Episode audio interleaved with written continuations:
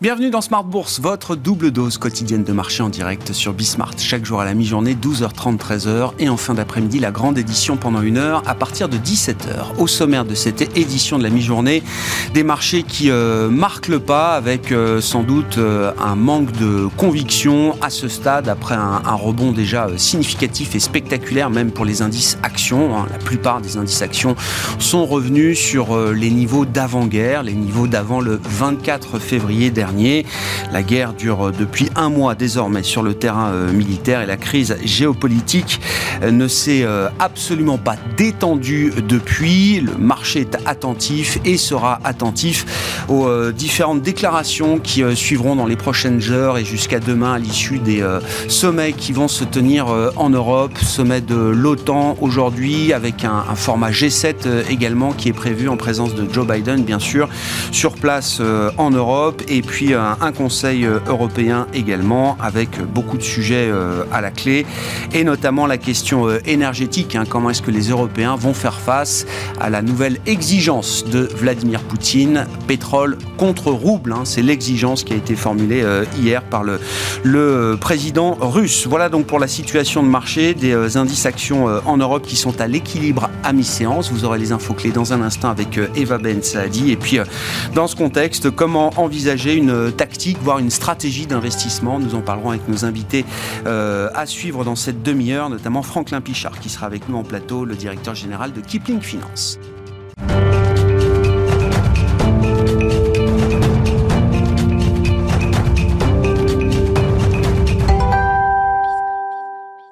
Mais d'abord, les infos clés du jour, à mi-séance en Europe, des marchés qui euh, marquent le pas, les infos clés avec Eva Ben Saadi.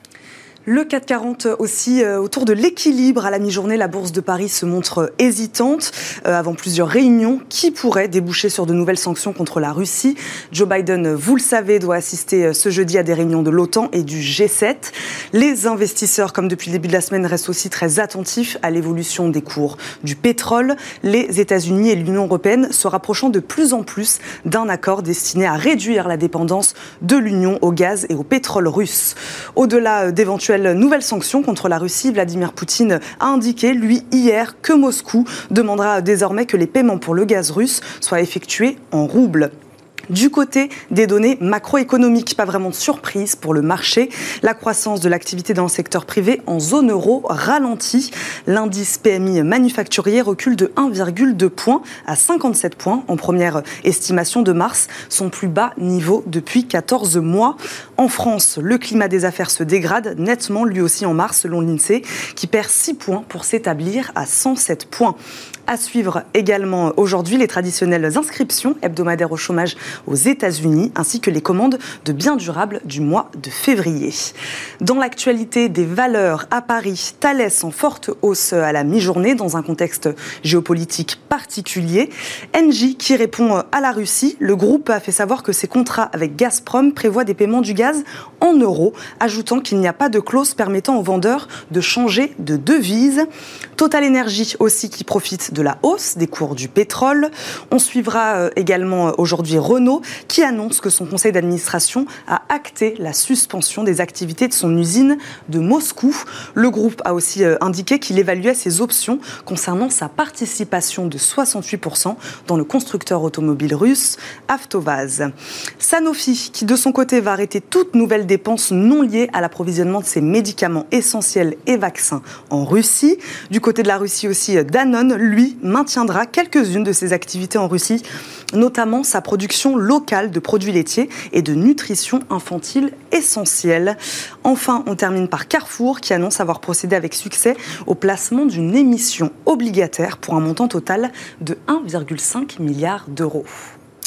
Tendance, mon ami, c'est chaque jour à 12h30 et 17h dans Smart Bourse sur Bismart et c'est Eva Ben Saadi qui nous accompagne cette semaine.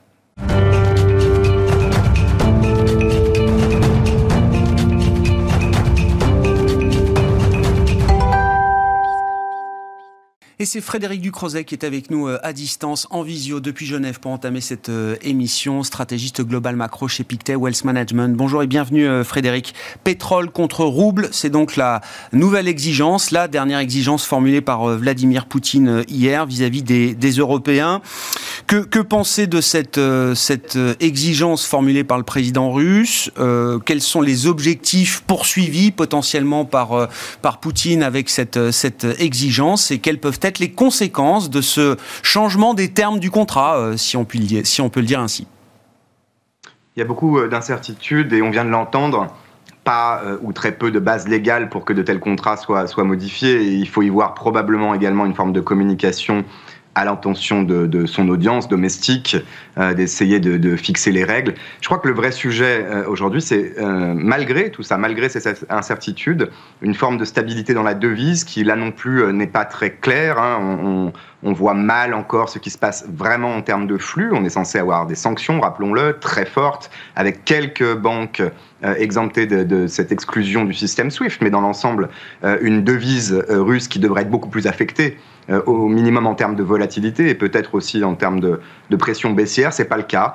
On sait et on devine par des éléments un peu plus anecdotiques qu'il y a des fuites entre guillemets dans le sens euh, où toutes ces sanctions ne sont pas complètement mises en œuvre et peuvent être contournées par un certain nombre d'entités privées ou semi-publiques en Russie, y compris via des filiales.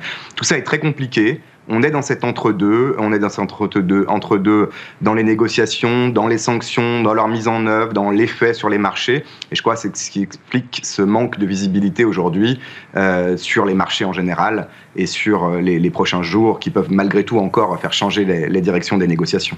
Et il y a donc encore des, échappatoires dans le régime de sanctions euh, mis en place par les Occidentaux, des échappatoires qui sont également peut-être des portes que les Européens et les Américains vont euh, devoir ou pouvoir fermer un moment. Euh, la série de sommets qui euh, commence aujourd'hui va traiter de ces questions, j'imagine, Frédéric. Absolument, c'est ce qu'on comprend. Tant qu'on aura un certain nombre de lignes rouges que des pays comme l'Allemagne et d'autres ne voudront pas franchir, en l'occurrence un embargo total sur les importations énergétiques de, Russie, dans cette gradation des sanctions, on peut probablement aller plus loin. Sur la base de celles qui ont été annoncées, effectivement, euh, peut-être même, pourquoi pas, exclure encore les quelques banques comme Gazprom Bank ou d'autres de, euh, euh, de, ces systèmes, aller plus loin dans le cadre qui existe aujourd'hui, aller peut-être plus loin dans les contrôles de capitaux, dans les mesures également très fortes, déjà, hein, qui sont mises en œuvre à l'encontre de toutes les euh, les, officiels russes et leurs proches. Et j'ai l'impression que c'est dans ce cadre encore euh, intermédiaire qu'on va opérer, avec dans le même temps d'autres mesures très importantes, euh, en l'occurrence aujourd'hui en Allemagne, mais d'autres pays vont suivre, de mesures budgétaires, de régulation, peut-être même d'intervention directe sur certains marchés, pour réguler les prix et aider le consommateur en premier lieu à réduire cette, facture énergétique.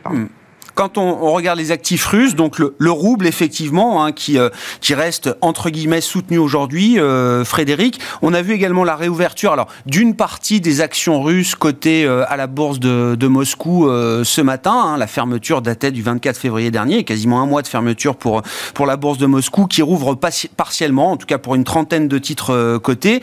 On a vu un, rebond de l'ordre de 8% à l'ouverture pour les actions russes. Qu'est-ce qu'il faut comprendre derrière ce, ce mouvement qui peut intuitivement intuitivement en tout cas, euh, paraître paradoxal pas grand-chose, hein. le signal est, de toute façon brouillé, les volumes sont extrêmement faibles et surtout les contrôles de capitaux sont toujours euh, en place. Euh, on ne peut pas faire de short selling, on ne peut pas, même si on pouvait vendre une partie de son exposition en tant qu'investisseur étranger, on ne pourrait pas retirer et rapatrier ses capitaux. Donc de toute façon, pour le moment, on est aussi un petit peu en stand-by. Hein. C'est une stabilisation en trompe-l'œil ou un léger rebond en trompe-l'œil. C'est un processus qui va prendre du temps on peut difficilement imaginer la Russie rester complètement exclue du système euh, monétaire financier international pour toujours. Et un jour viendra, contrairement à 1998 où les conséquences ont pu être mm. euh, euh, perçues immédiatement sur un certain nombre de classes d'actifs, de, des actions jusqu'à la dette, c'est un processus aujourd'hui qui va prendre plus de temps. La réouverture, la levée des, des contrôles de capitaux qui sont pour le coup à l'initiative de la Russie et de la Banque centrale viendront un jour, dans des semaines, des mois, euh, je ne sais pas. Mais à ce moment-là, le prix sera cette fois révélateur réellement euh, de l'état euh, des perspectives et bien de, de, croissance tout simplement et d'activité en Russie. Et probablement plus bas que ce qu'on euh, observe aujourd'hui sur les écrans. Si on regarde la partie européenne, euh, Frédéric, alors on a eu les, enquêtes de conjoncture PMI notamment, mais des enquêtes domestiques également pour la France par exemple, qui portent sur l'activité du, mois de mars. Qu'est-ce qu'on peut dire de ces premières estimations? Est-ce qu'elles traduisent en partie au moins le, le choc, le, le surchoc inflationniste lié à, à la crise russe et la guerre en Ukraine? Oui, vous avez raison, c'est d'ailleurs le seul signal que je retiendrai vraiment de ces enquêtes. On a une forme de résilience. C'est vrai que le marché du travail est, toujours en train de s'améliorer dans l'immense majorité des pays de la zone euro. Euh, le secteur des services n'est pas directement affecté à ce stade avec une facture énergétique qui reste gérable. On l'a dit, il va y avoir des mesures aussi de compensation. Donc on a une forme de résilience en apparence, mais en réalité, euh, les indicateurs de nouvelles commandes, euh, la gestion de stock, la, les, les temps de livraison continuent ou recommencent à se détériorer. Et ça, en plus eh d'un cocktail explosif évidemment qu'on connaît euh, de remontée très forte de toute une gamme de, prix de matières premières, c'est de nature effectivement à, alimenter et j'allais dire à amplifier des tensions inflationnistes dont on espérait qu'elles allaient au contraire commencer à se calmer il y a un ou deux mois. Mmh. C'est euh, en façade en tout cas euh, des indicateurs qui vont conforter euh, notamment la Banque Centrale Européenne dans sa volonté de normaliser la politique monétaire euh, dès qu'elle pourra cette année. Je doute néanmoins que, dans les mois qui viennent, les conditions d'activité cette fois vraiment, hein, de confiance, d'investissement et voire même, pourquoi pas, de marché du travail à terme, soient de nature à la, disons, à maintenir dans cet état de confiance et peut-être au contraire pourrait euh, la faire réévaluer la situation dans les mois qui viennent. Bon, on suit avec attention évidemment euh, l'action des banques centrales. Hein, beaucoup de, prises de parole euh, cette semaine de, grands banquiers centraux américains et, européens et puis les prochaines réunions qui arriveront dans quelques semaines, hein, mi-avril je crois pour la BCE et début mai pour la prochaine réunion de la Réserve fédérale américaine. Sur le plan des marchés, Frédéric, quelle analyse vous faites alors de ce qui est quand même un rebond assez spectaculaire des indices actions. Hein. Euh, les indices actions euh, majeurs en Europe, aux États-Unis, sont revenus sur leur niveau d'avant-guerre, les niveaux qui prévalaient avant le, 24 février dernier, alors que bon, euh, la tension géopolitique et militaire est toujours là, bien en place, à un niveau très élevé, et dans le même temps, vous l'avez évoqué avec la BCE, mais c'est encore plus vrai avec la Fed, on a une volonté persistante des banques centrales de, de normaliser, même peut-être de normaliser au plus vite quand il s'agit de la Réserve fédérale américaine le rebond des indices actions s'est accompagné euh, d'un mouvement de remontée des rendements obligataires, de correction du marché obligataire qui a été assez fort encore ces, derniers jours. Euh, comment vous regardez cette situation, cette dynamique et euh, cet équilibre? C'est un équilibre qui me semble fragile hein, dans les flux qu'on voit, dans les aspects techniques qui ont accompagné le rebond. Il y a un manque de conviction. Alors, ne serait-ce que parce que tout le monde aujourd'hui est inquiet euh, et, que le sentiment est extrêmement bériche, négatif, peut-être que ça suffit à justifier des rebonds dès qu'on a euh, le moindre espoir d'une résolution euh, dans le conflit. C'est une première chose. La deuxième, c'est qu'on approche aussi de la fin du trimestre et qu'on est dans une configuration aujourd'hui relativement inédite, en tout cas très rare historiquement, avec le pire trimestre euh, dans l'histoire des, titres obligataires aux États-Unis, notamment euh, du Trésor américain, euh, sur le trimestre, un départ, un début d'année qui n'a jamais été aussi catastrophique pour la classe d'actifs obligataires en général. Et dans ce cas-là, vous pourrez avoir aussi en fin de trimestre des flux de, de, rebalancing, de rééquilibrage des grands investisseurs qui sont forcés de le faire et qui pourraient être beaucoup plus importants que d'habitude. Donc il y a beaucoup de bruit, mais in fine, c'est surtout un scénario très binaire on a une récession ou on y échappe. Dans un cas euh, où de récession, il faudra à nouveau revoir, et cette fois peut-être plus drastiquement, les prévisions de profit et de marge. Dans un scénario où on y échappe, euh, l'idée du marché quelque part et des investisseurs dominante toujours, c'est que ces marges, même si l'inflation va accélérer et rester longtemps élevée, peuvent permettre d'absorber une partie du choc, euh, d'autant que le consommateur américain et même européen et bénéficie d'un véritable coussin euh, très important, hein, malgré tout, d'épargne euh, accumulée pendant, pendant la pandémie. Donc il y, a, voilà, il y a une forme de bifurcation des marchés aujourd'hui, après la fin de trimestre, qui peut entraîner un peu de, bruit et d'ajustement, qui, à mon avis, va être difficile à gérer. Si ce n'est qu'il y a toujours l'espoir, hein, bien sûr, qu'on ait quand même une résolution qui prendra du temps et que dans ce cas-là, le scénario le plus favorable émerge dans une configuration de marché très bériche où le positionnement peut être là aussi euh, susceptible euh, d'entraîner un rebond et pourquoi pas, on l'espère, un peu plus durable. Dans les points positifs, on, peut le dire d'un mot, Frédéric, je ne sais pas, c'est sans doute rassurant de constater que les spreads souverains européens ne, s'écartent pas trop et, même restent relativement stables à des niveaux corrects, acceptables. Hein. Je pense au spread italien versus Bund, bien sûr, que, tout le monde regarde de, de près. comment on explique d'ailleurs qu'il n'y ait pas plus d'écartement sur, sur les, ces spreads européens aujourd'hui, Frédéric? Je crois que l'explication la plus simple est, souvent la meilleure et que c'est encore le cas. Euh, les euh, obligations de l'Europe du Sud, aujourd'hui de l'Europe périphérique, sont devenues des facteurs de risque de taux d'intérêt, mais plus de crédit. Donc si vous allez pousser cet euh, argument à l'extrême, c'est quasiment un safe haven, un, actif sans risque vers lequel on peut au contraire aller en temps de crise et de stress. On n'en est pas Là, le, stress peut revenir en Italie. On peut avoir une crise politique à tout moment ou l'année prochaine quand, le Premier ministre euh, est, amené à, quitter le gouvernement, probablement. Mais fondamentalement, l'Europe aujourd'hui apporte des réponses, euh, bah, d'abord une forme de solidarité, y compris budgétaire, et des formes de réponses communes à des chocs asymétriques, à des chocs exogènes, à une crise, à une guerre. Et ça, ça change tout on n'imagine pas la BCE, malgré sa volonté de normaliser la politique monétaire, laisser les spreads italiens décalés, et ça reste l'hypothèse centrale euh, du marché. Pas, je ne peux pas m'empêcher de penser que ça va quand même la conforter aussi, hein, dans l'idée peut-être même eh d'accélérer la normalisation et, que ça peut être un, aspect à double tranchant et qu'il peut y avoir un peu de complaisance. Mais in fine, même si ces mm. spreads s'écartent, je crois que vraiment euh, cette hypothèse implicite du marché très forte aujourd'hui, c'est que l'Europe a tourné la page euh, du risque d'une sortie, par exemple, ou d'une explosion de la zone euro pour toujours, et qu'au contraire, les réponses sont maintenant collectives, communes, même en cas de stress, voire même de crise politique à l'avenir. Merci beaucoup Frédéric. Merci pour votre euh, analyse de, marché. Frédéric Ducrozet qui était avec nous en visioconférence depuis Genève, stratégiste global macro de Pictet Wealth Management.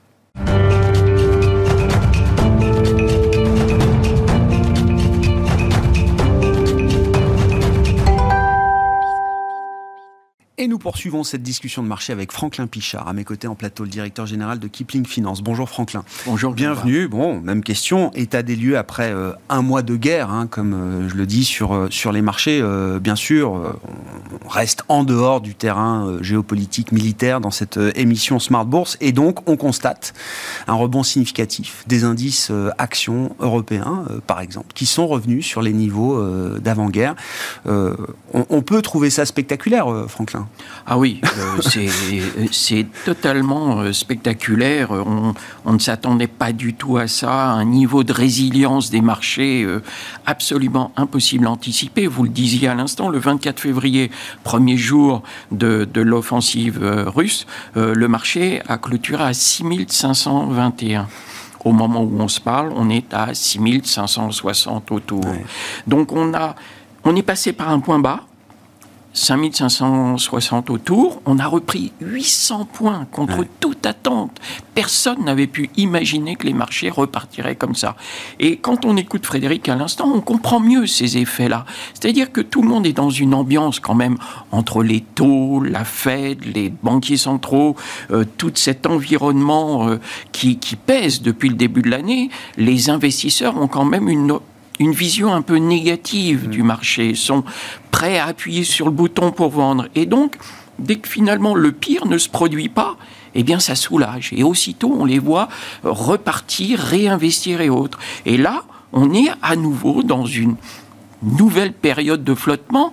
Euh, et on voit le marché qui ouvrait en haut ce matin, qui bascule dans le rouge ensuite. Alors je vous suis sur, sur Twitter et, et, je voyais des échanges avec vos, avec, vos interlocuteurs euh, sur ces fameux effets, et ce fameux effet euh, euh, TINA, par exemple, qui est un acronyme qui, en français, veut dire finalement, et ça vient d'être dit à l'instant, on voit qu'on a connu la pire période obligataire depuis le début du, trimestre aux États-Unis. Non seulement on gagne plus d'argent sur l'obligataire, mais on en perd. Et on en perd. Et on en perd. Donc finalement, on se dit, bah, il n'y a pas grand-chose d'autre à faire que euh, le, ce marché-là. Après, il y a d'autres syndromes. Hein, on ne va pas tous les énumérer, mais euh, c'est on ne vit qu'une fois. Donc allons-y, on va investir, on va prendre des risques. Ça, ce sont les, les parieurs. Le YOLO, disent, les jeunes. Le, YOLO, disent-ils. Le faux mot, c'est attention, on est en train de rater quelque chose. Bref toutes ces psychologies de marché ont porté on a vu les trains passer et c'est pour ça qu'on disait bien avant ne vendez jamais la totalité d'un portefeuille parce que le pire n'est jamais sûr et on voit ces réactions et ces rebonds se produire. Et c'est vrai qu'aujourd'hui, on n'est pas plus avancé, euh, la situation n'est pas meilleure, euh, aussi bien du côté des banquiers centraux, du, des, propos de, Jérôme Powell qu'on a eu encore en début de semaine on est euh, véritablement dans une accumulation de, sujets très très compliqués et cette résilience des marchés au milieu de tout ça qui, ne cesse de nous surprendre. Hmm. Ce qui est intéressant, alors, euh, euh, quand on fait le, bilan de ce mois boursier entre le 24 février et aujourd'hui le, 24 mars, évidemment, on regarde quelles ont été les sociétés gagnantes sur le plan boursier. Bon, le secteur de l'armement et la défense ressort, euh, ressort évidemment en premier lieu, euh, Thales étant l'exemple français coté au sein du, euh, du CAC 40.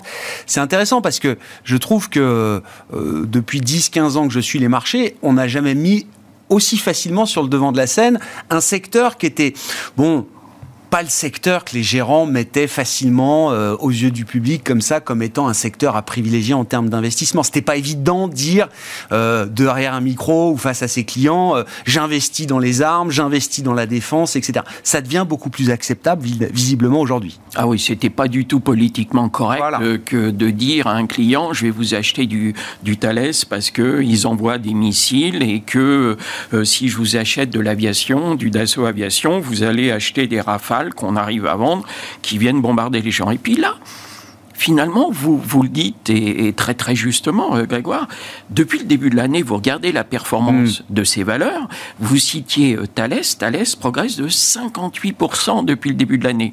Vous prenez Dassault Aviation, 44%. C'est-à-dire que la norme ESG, beaucoup l'ont mis de bah côté et l'ont mis sous le tapis pour le moment. Et puis on peut continuer comme ça. Vous avez le groupe italien d'aérospatial et, et, défense italien Leonardo. Là aussi, on a 46%. Hmm. Et puis je vous réserve le, meilleur pour la fin que me rappelait Ilana Zolos-Bossard qui travaille avec moi. C'est euh, le, groupe allemand euh, Rheinmetall. 131% depuis le début de l'année. Et ça, ça s'est fait après que le chancelier allemand Olaf Scholz ait décidé et annoncé qu'ils allaient doubler les, les, dépenses militaires et les porter à 100 milliards. Ça devient, ça devient un méga trend. Dans un monde en crise euh, sécuritaire, on, on, va regarder différemment ce secteur de la, de la défense et ça devient même peut-être une tendance euh, structurelle parce que l'Allemagne va dépenser des, euh, des, dizaines, des centaines de milliards d'euros, juste l'Allemagne, pour mettre à jour ses équipements de sécurité sécurité, de défense, d'armement, euh, etc. Et tous les pays euh, vont produire des efforts beaucoup plus importants qu'ils ne l'ont fait ces dernières années en matière de défense. Il y avait un papier hier euh, de, Challenge hein, qui citait saint Thomas d'Aquin et qui ah. est en train de devenir la, la référence des marchés et des gérants de, de portefeuille, qui dit que pour que la cause de la guerre soit juste, il faut que son but soit de faire triompher le bien commun. Donc finalement, on ne fabrique plus des bombes pour tuer, pour euh, détruire. On fait ça pour protéger. On est dans le défensif euh, a priori, donc on se cache derrière son petit doigt. Mais au moins, euh, ça va donner une bonne conscience aux gestions pour ne pas passer à côté de ces budgets qui sont votés et de voir tous ces titres qui vont continuer de progresser vraisemblablement. Franklin, cette semaine, vous avez publié à l'attention de vos clients une, liste de de sociétés euh, qui vous paraissent euh, intéressantes euh, pour investir, une liste de sociétés américaines.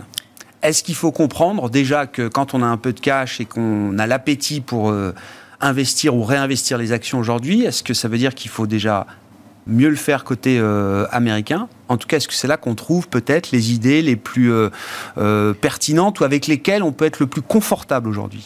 Oui, voilà, c'est ça. C'est euh, une succession d'échanges qu'on a avec des sociétés de gestion qui viennent nous présenter des, fonds très très ouverts et à chaque fois on leur repose cette question sur leur pondération Europe, Europe États-Unis et, finalement il ressort de ces discussions que ça a été dit par Frédéric, ça doit être dit par vos autres invités. On a quand même une situation en ah Europe ah bah qui va être terriblement bloquée. On a euh, actuellement à Bruxelles des discussions pour encore remettre un tour de vis sur les sanctions.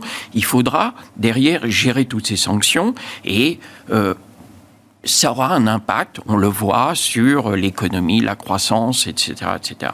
Donc, on reste bien évidemment euh, sur euh, nos valeurs euh, européennes et, françaises a fortiori, mais le cash qu'on utilise, comme vous le disiez justement, on regarde plutôt du côté des États-Unis. Parce que là aussi, on revoit les, grandes, les grands mouvements de marché auxquels on a pu assister dans le temps, dans l'histoire. Les États-Unis repartent toujours les premiers, plus forts, plus vite et plus haut. Donc, il n'y a pas de raison que cette fois-ci, malgré l'inflation qu'ils ont, malgré, parce que de toute façon, tous les problèmes qu'ils auront, on les aura et on sera solidaire de ce côté-là et donc on, les prendra de, plein fouet. Donc, autant quand même avoir une poche. Alors, on n'a pas voulu être plus malin que, que, les autres. On a préféré rester sur des larges capes américaines et faire un petit euh, lit de, ce, de ces titres-là qui vont constituer une, une proportion et une pondération très importante dans les portefeuilles. Les valeurs de fonds de portefeuille, là, c'est ça. Ce sera vraiment des fonds de portefeuille. Ce sera Alphabet, donc l'ex-Google, ce sera Amazon, ce sera Apple, en plus des valeurs un peu, pour Apple, euh, entre autres, qui sont moins sensibles à, à l'évolution des taux. Et puis, on continue. Berkshire, Berkshire Hathaway, ah. qui fait plus de 10% depuis le début de l'année, quand même, il faut le signaler. Et puis, on continue avec du Microsoft, Nike, qui a publié euh, il y a deux jours des, résultats au-dessus avec les ventes en ligne et qui, qui prennent le relais. Et puis un marketing incroyable. Je passe tous les matins devant les Champs-Élysées, devant la boutique euh, Nike. Il y a 500 euh, 200 personnes qui attendent devant la boutique Nike tous les matins. Il y a un marketing incroyable.